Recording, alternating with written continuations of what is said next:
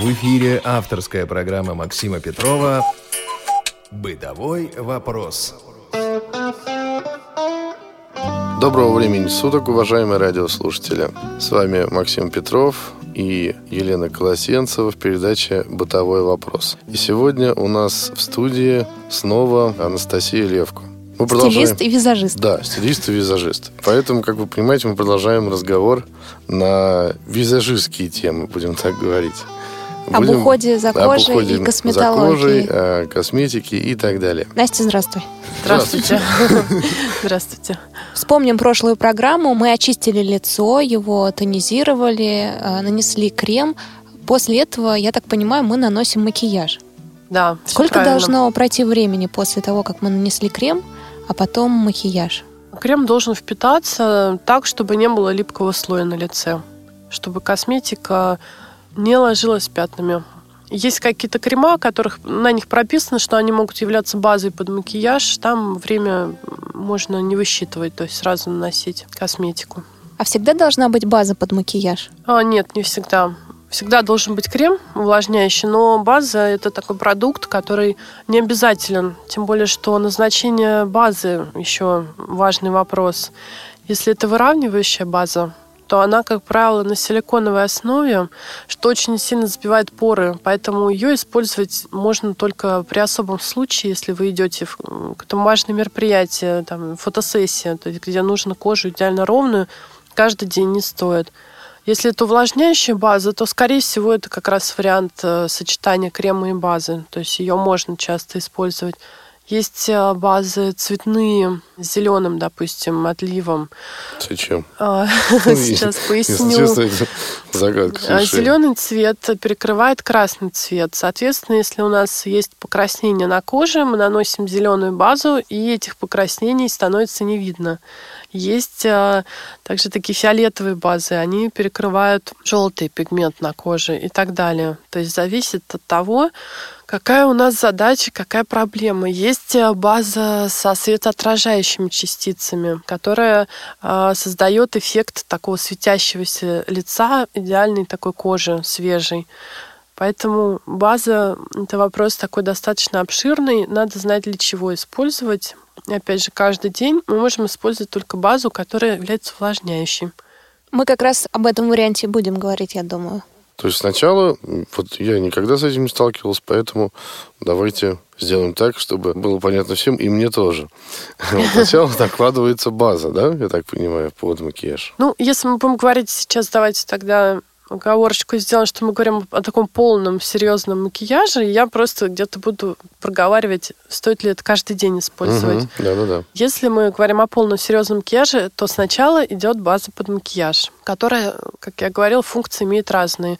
Выровнять, а, скрыть а, цветные угу. какие-то проявления на коже, добавить сияние. Или увлажнить, да? Вот Или увлажнить, да. Хорошо, что происходит потом? Подождите, а база как выглядит? Это продукт густой консистенции. Вот, она, как правило, в таких э, тюбиках выдавливается, либо с дозатором. Как тональный крем примерно выглядит упаковка. Угу, хорошо. Базу нанесли. Базу... Кстати, чем? Чем наносите базу и вообще кремовые продукты? Существует э, три варианта таких самых распространенных. Это либо вы наносите своими пальцами, плюсы какие?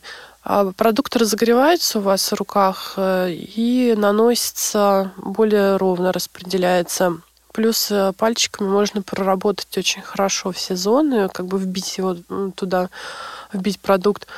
Минусы какие? Ну, это даже не то, что минус, нюанс. Обязательно чистые руки обязательно, обязательно, потому что мы не должны носить э, грязь на лицо, чтобы не получить акне, потому что если грязными руками нанести тон, который целый день будет на коже, то можно получить просто сыпь или прыщи. Второй вариант – это кисти. Кистью наносит тон всегда визажист, как правило. Есть, конечно, среди визажистов те, кто наносит руками, но и, как правило, клиенту все-таки комфортнее, когда с ним кистью работают. Не все любят такой близкий контакт. Вот. Визажисту удобнее. А, тоже на ваш выбор. Кто-то кистью любит тон наносить. А, здесь особой разницы, честно скажу, нет. Когда вы придете в магазин, вам скажут, что если вы не купите эту кисть, то у вас ничего не получится, то это неправда можно прекрасно нанести тоны руками. Вот. Кисть это просто для желающих, кто любит. Для тональных средств, для кремовой консистенции обязательно искусственный ворс, либо комбинированный натуральный с искусственным. А почему? Почему натуральный не подойдет? А натуральный, в принципе, подходит, но у натурального ворса очень э, пористая текстура, и он просто сильно впитывает этот тональный крем и хуже его растушевывает. Искусственные кисти просто созданы специально для кремовых вот этих продуктов. Вы можете натуральным, но и просто сложнее отмывать этот кремовых продуктов. Кисти тоже обязательно мыть, а из кремовых продуктов после каждого использования. А чем мыть? Обычно мылом? Мылом, шампунем, ферри я иногда мою. В общем, ну вот я про искусственные кисти. То есть просто то, что вымывает, агрессивные средства не стоит использовать. Ну, обычные бытовые. И третий вариант это так называемый beauty blender. Такая тоже относительно недавно появившаяся штука. Это такой спонж, он по виду сделан в форме яйца, с одного конца такой заостренный. Есть такого радикально-розового цвета, есть черный, это говорит о его плотности цвет. Очень хорошо тоже наносит крем, быстро растушевывает его.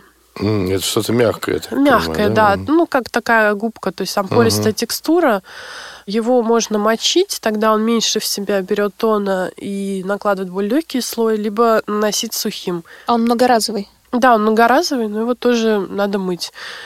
Вот э, наносим тон этими э, способами. Если это сухой тон, то есть это пудра любой плотности, то тут использовать уже лучше либо входящий в комплект э, спонж для пудры сухой, либо кисть с натуральным ворсом. Ну вот после базы следующий шаг какой? Как Нанесение раз... тона. Тон, да? Да. По плотности надо смотреть от состояния кожи. Если, конечно, мы имеем недостатки, хотим их перекрыть, можно более плотный тон использовать. Но я в целом за натуральность, не за заштукатуренную кожу. Пусть будет видно где-то какая-то неровность, но пусть кожа лучше смотрится натурально, чем она будет идеально заштукатурена, как стена. А вот. плотность тона в чем-то измеряется? То есть я беру э, тюбик там и написано, какая да, цифра. Да, в любой марке существует так называемая линейка тонов, там от BB-крема. BB-крем это такое сочетание обычного крема уходового с тоном, то есть совсем легкий, до плотного тонального средства, которая может использоваться для сцены, киносъемок, то есть когда нам нужно просто убрать вообще все. И как он называется, или какая у него Плотный цифра? тон. Везде, в каждой компании своя нумерация, поэтому тут нужно уже общаться с консультантами, потому что где-то это номера, где-то название. Нет единой системы, к сожалению. Ну, а для обычного повседневного макияжа какой тон можно рекомендовать? Какой плотности я имею в виду? Я бы рекомендовала легкие тона, такие как BB-крем или увлажняющие тона, либо пудры. Среди пудры я выделю минеральные пудры. Они не сделаны на основе натуральных минералов и тоже для кожи представляют наименьший как бы вред. Сейчас косметика, конечно, уже другая, и такого вреда, как раньше, там меня в детстве пугали, что будешь губы красить, синие станут. Такого уже не будет. Но тут уже вопрос просто, чтобы кожа дышала.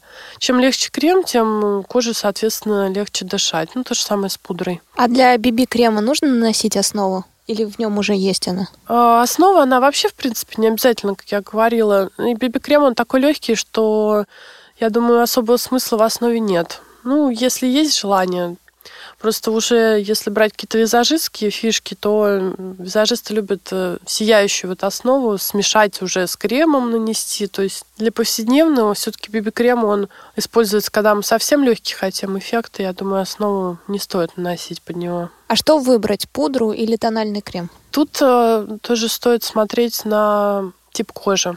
Сухая кожа, она все-таки больше любит крема они на них хорошо лежат, и увлажняющие, такие плотные текстуры. Плотные я имею в виду по своим увлажняющим функциям. Бывают питающие тоже тональные крема, которые ухаживают. А жирная кожа, она не очень хорошо держит кремовые текстуры, они могут сползать немножко, забиваться в поры. И тут пудра больше подходит, она дает более ровный эффект, как раз она выполняет функцию тонирующее средство, плюс еще блеск убирает. А меня пугали, что тональный крем забивает поры. Есть такое, да, просто смотря какой. Тональные кремы разные. Вот если на основе силикона плотный тональный крем, он, конечно, забивает поры. BB-крема, они не забивают поры.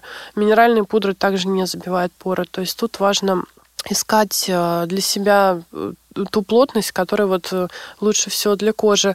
Есть еще такая пометка на тональных средствах не комедогенно. Это значит, что не вызывает появления комедонов. Соответственно, не забивает.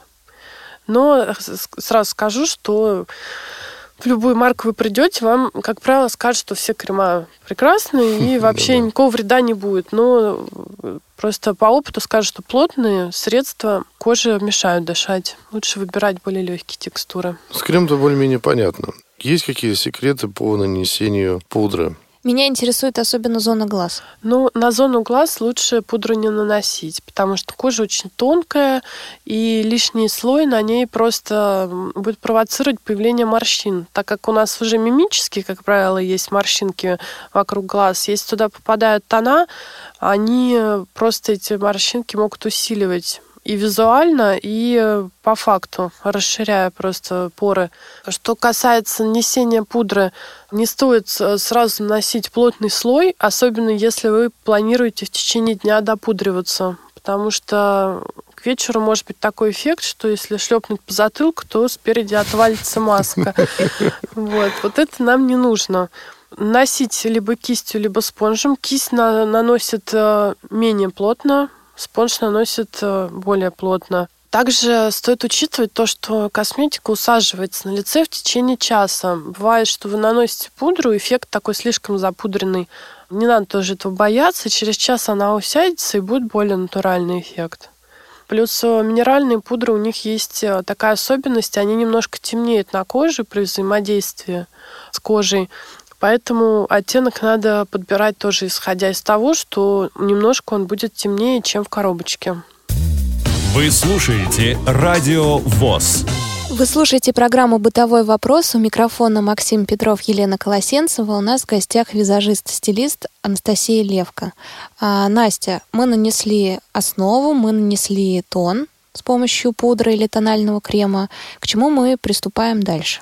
Дальше мы можем приступить к макияжу глаз. Я думаю, что это самый такой сложный вопрос вообще для всех девушек и женщин. Расскажу про те продукты, которые я использую и в жизни для себя, и рекомендую своим клиентам. Во-первых, э, тени. Тени – вещь вообще классная. Она может давать просто миллион различных эффектов. Тут важно выбрать тоже правильную консистенцию. Есть тени кремовые, которые мы можем наносить буквально пальцем.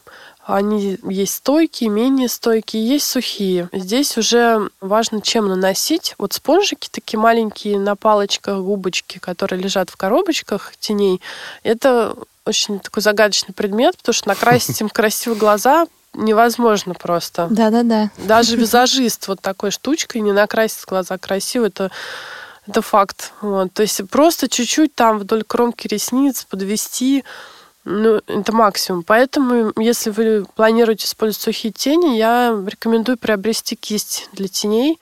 Она даст равномерное нанесение и как бы нужный эффект. А как она выглядит? А, я люблю пушистые кисти, они такие, как метелочки. Есть плоские кисти. Они такие, как формы язычка. Тут э, тоже зависит от э, того, чем вам удобней. И смотря какие тоже тени. Если это что-то нейтральное, то вы в любой кистью нанесете и, будет красиво. Если там уже какие-то черные тени, активные, блестящие, тут уже лучше какую-то небольшую кисть использовать.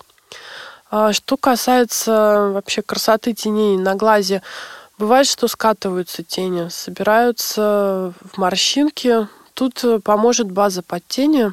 Тоже сейчас практически во всех марках она есть. Она делает такую основу под тени, как холст. Она выравнивает все неровности и создает сцепляющую поверхность, на которой пигмент теней будет ровно выглядеть в течение всего дня. Вот это вот очень важно, потому что очень часто бывает, что девушки покупают тени и говорят, что мне не получается, некрасиво, скатываются. На основу намного проще нанести тени, намного красивее они смотрятся, цвет более равномерный и э, эффект намного дольше. Так что рекомендую. А основа она кремообразная? Как правило, да, это кремообразная, разной плотности, зависит от марки. Есть просто варианты основы очень стойкие, когда там нужно 24 часа пробыть в макияже. Есть такие более повседневные, тоже смотрите по своим потребностям. А вообще, насколько необходимы тени? Ну, вот это... это такая прям жесткая необходимость для всех, кто делает Нет, макияж. Макс, ты можешь не наносить.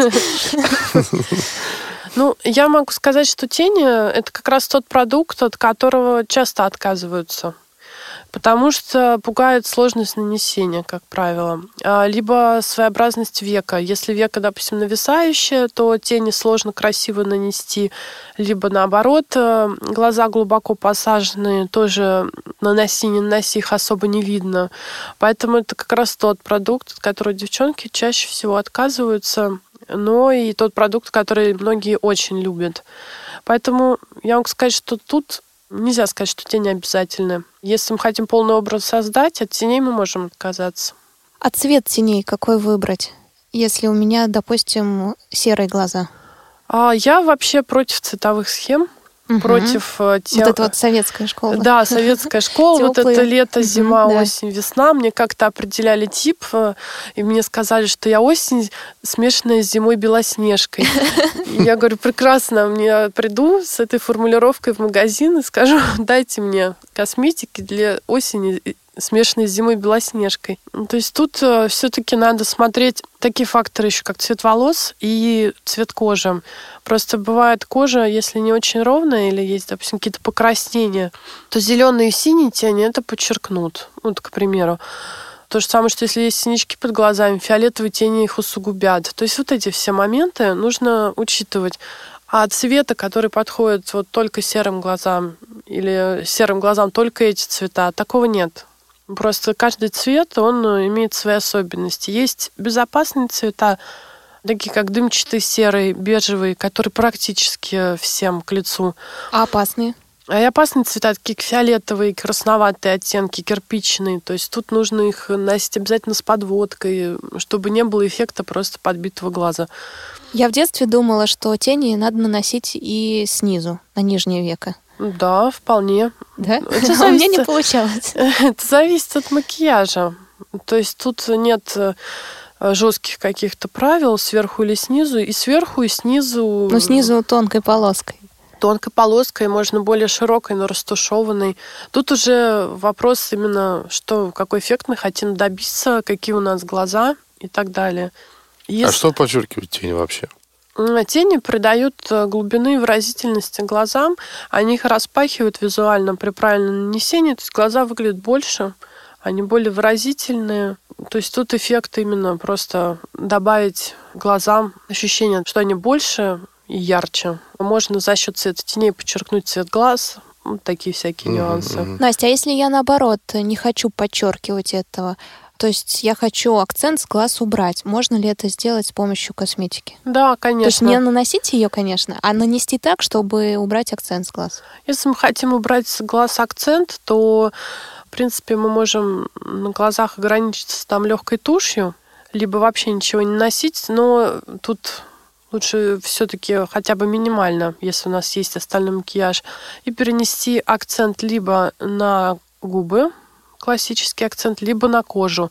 Это такое веяние уже последних лет, когда акцент идет на кожу, когда в целом макияж глаз и губ совершенно нейтральный, но на кожу наносятся светящиеся текстуры, которые называются хайлайтеры, румяна, коррекция – которая визуально делает более впалые щеки, то, что меня все всегда просят, более тонкий нос. То есть у нас такая получается идеальная просто кожа. И вот акцент именно на кожу. Ты хорошо вспомнила про корректор. Когда он наносится? Корректор, вот именно, который корректирует да. Да, да. Просто угу. есть корректор, который вот под глазки наносится и так далее. Когда он наносится? Он наносится после тонального средства. Если он сухой, то имеет смысл немножко подпудрить лицо, чтобы он просто на кремовой основе не ложился пятнами. Если он... Подпудрить до или после? После тонального После, крема. мгм. Да, то есть тональное средство. Если на пудру наносим, нам ничего не надо делать. Если у нас э, жидкий тональный крем, то немножко пропудрить те места, куда будем корректор наносить. Значит, расскажу, куда наносится корректор, если мы хотим худые впалые щеки. Есть у нас в ухе, в середине ушка, такой небольшой выступ, называется козелок. Мгм, есть. Особенно если открыть рот, нижнюю челюсть отвалить вниз, то он проявится сильней. Да, вот этот козелок – это наша точка, от которой мы начинаем делать коррекцию по направлению к углу губ. То есть, если мы нарисуем прямую линию от козелка до угла губ, то мы получаем место, куда наносим коррекцию. Единственное, что не опускать ее слишком низко. Это естественная впадина, она практически у каждого есть, и мы корректором должны просто подчеркнуть эту естественную впадину. Тут еще такое правило нанесения коррекционных средств, э, что мы тень наносим только туда, где она физически может быть. То есть у нас э, на щеках, многие просто любят загарные румяна, так называемые. У нас на щеках нет впадин спереди, если смотреть, яблочки щек. Поэтому туда мы не наносим. Наносим туда, где вот есть впадинки. На висок можно нанести. На крылья носа с двух сторон для эффекта как раз более узенького носика. И аккуратно. Не надо очень много наносить, Мгм. потому что... А наносим точечно или линиями? Вот по этой линии наносим либо кистью, если это сухой продукт, либо пальцами, если это кремовый, хорошо растушевываем. Просто вот вдоль этой линии придерживается сантиметра два шириной, не больше, если для повседневного макияжа. Да, хорошо. Что же будет у нас следующим шагом? Следующим шагом мы можем нанести хайлайтер, как раз светящийся текстуры. Она создает эффект такой идеальной кожи. Ее мы наносим над корректором, получается, на выпуклую часть. То есть это под глазами, где идет скула. У нас есть такие выпуклые части, туда наносим вот это свечение. Тоже это визуально просто делает щеки более худыми, если на правильные места наносить. Потом я бы уже вернулась бы обратно к глазам или к губам. Глазам сначала, наверное. Что касается вообще обрамления глаз, это брови, очень важный вообще вопрос. То есть мы можем не накрасить э, глаза никак, но брови я прям рекомендую всем красить, либо сходить э, к косметологу для коррекции бровей, то есть чтобы вам придали красивую форму, и сделали их выразительными. Не надо делать их выразительными, там, как у. Брежнева, там, вот, но они должны обрамлять лицо. Брови – это характер лица. За счет бровей можно очень визуально исправить очень многое на лице. Можно визуально сузить лоб, там, Например, сузить щеки. Если у меня широкое лицо. Если широкое лицо. Брови – это стрелочки. То есть они, по сути, своими кончиками указывают на определенные части лица, и направляя их правильно, мы можем как раз визуально немножко сужать, расширять. Если бровь э, загибается, например, у переносицы к низу, и у нас острый нос длинный, Мгм. то брови указывают на нос, и он визуально кажется еще острее, еще длиннее. Соответственно, нам надо брови поставить э, в одну линию, чтобы они смотрели друг на друга. Точно так же с кончиками, с внешними, с хвостиками бровей, так называемыми. Если они смотрят э, параллельно в стороны, то есть ближе к вискам, то это визуально расширяет лоб и лицо. Если мы их немножко кончики загибаем к низу, немножко тоже, буквально миллиметр, то это визуально убирает акцент вот с этой части. Хорошо. И ты не рассказала нам о туши. Так, что касается туши, очень индивидуальный продукт, ничего не могу советовать. Не, как там кто-то любит удлиняющий, кто-то объемный, тут каждый сам под себя. Единственное, вот, э, расскажу один секрет нанесения, чтобы вот не пачкать веки тоже визажистская такая штука. Есть специальные для этого такие приспособления, либо можно какую-то картоночку, примерно как визитку, подставлять под ресницы одной рукой, и другой мы просто красим. И как бы вся лишняя тушь, она у нас остается вот на этой картоночке. Это вот делают на всяких показах, очень любят, потому что всегда сначала наносится основной макияж глаз и тушь в конце, так как она может запудриться в процессе, если ее сначала нанести. Что еще касательно ресниц, все-таки я за более-менее разделенные ресницы, то есть этот эффект паучьих лапок, он уже немножко не актуален. Лучше вот все-таки более естественные такие реснички. Сейчас есть много процедур по наращиванию ресниц, еще что-то. Тут уже дело каждого. Но что касается туши, я за естественные ресницы. А черные или коричневые? Коричневый более мягкий образ создает, черное более выразительное. То есть то, тоже решите для себя, какой образ вы хотите. А еще у меня вопрос. Если мы нанесли основу, тональный крем, потом тени, то тени иногда осыпаются на вот это место под глазом и тоже могут создать такой синяк.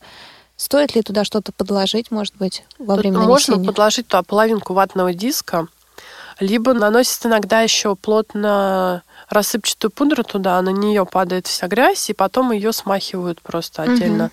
Понятно. Последний штрих м, губы. Что можете сказать, Настя? Ой, это самое сложное для меня лично. Да, Настя. Сейчас тенденция к красной помаде очень активная, но все-таки это не на каждый день. Э, Есть э, девушки, у которых такой образ, что они все время с помадой, с красной, но если это не ваш образ, ее все-таки используйте больше как вечерний вариант. Вот. Тут лучше уже обратиться к кому-то, чтобы вам нанесли, потому что очень важно, чтобы идеальный контур был. Я сама прошу своих подружек-визажисток, чтобы они мне наносили, потому что виднее со стороны. А так, я очень люблю блески, нейтральные оттенки, которые можно поправить без зеркала, без каких-либо проблем. На что тут обратить внимание? Чтобы не скатывалась э, в течение дня эта консистенция. То есть просто поправлять губы. Потому что когда мы общаемся, кушаем, пьем, бывает такое, что контур остался, серединка съелась. То есть Да-да-да. вот, да, вот за этим просто следить. Особенно, когда начинаешь говорить или улыбаться, Да. сразу становится заметно. Да, вот за этим лучше следить. Я могу про себя сказать, что я люблю просто носить бальзам прозрачный на губы. Для меня это вот лучший вариант именно для повседневного макияжа. А контур не требуется при нанесении бальзама Он не требуется... и блеска. Контур требуется вообще при желании. То есть сейчас уже нет такого, что нанесли контур, или, не дай бог, там более темный контур, чем помада. То есть э, если вы используете, он должен стопроцентно попадать в оттенок помады или блеска, либо вы его не используете вообще. Но если губы ухоженные, они и без блеска выглядят прекрасно. Главное, вот тут даже в любом макияже главное ухоженный вид. То есть пусть они будут не накрашенные, но они будут ухоженные, чем они будут накрашены и потрескавшиеся под помадой. То есть вот, вот это Да лучше учитывать в момент. И в целом хочу сказать, что сейчас вот натуральность это вот то, что приветствуется и очень получает большое распространение, поэтому ваш макияж просто он должен подчеркнуть вашу красоту, а не просто переделать вас. Поэтому лучше пусть это будет чуть-чуть, и вы будете при этом натуральные, просто подчеркнутые поярче, чем это будет много, но это будете не вы. Большое спасибо, Настя, очень интересно. Я очень надеюсь, что вы к нам приедете еще раз. Мы еще запишем много-много интересных передач. Да, у нас остались Да. прически, например. и я с огромным удовольствием зовите. Большое спасибо. С вами были Анастасия Левка, моя соведущая Елена Колосенцева и я, ведущий программы «Бытовой вопрос» Максим Петров. Пишите нам и до новых встреч. До свидания. До свидания. Бытовой вопрос.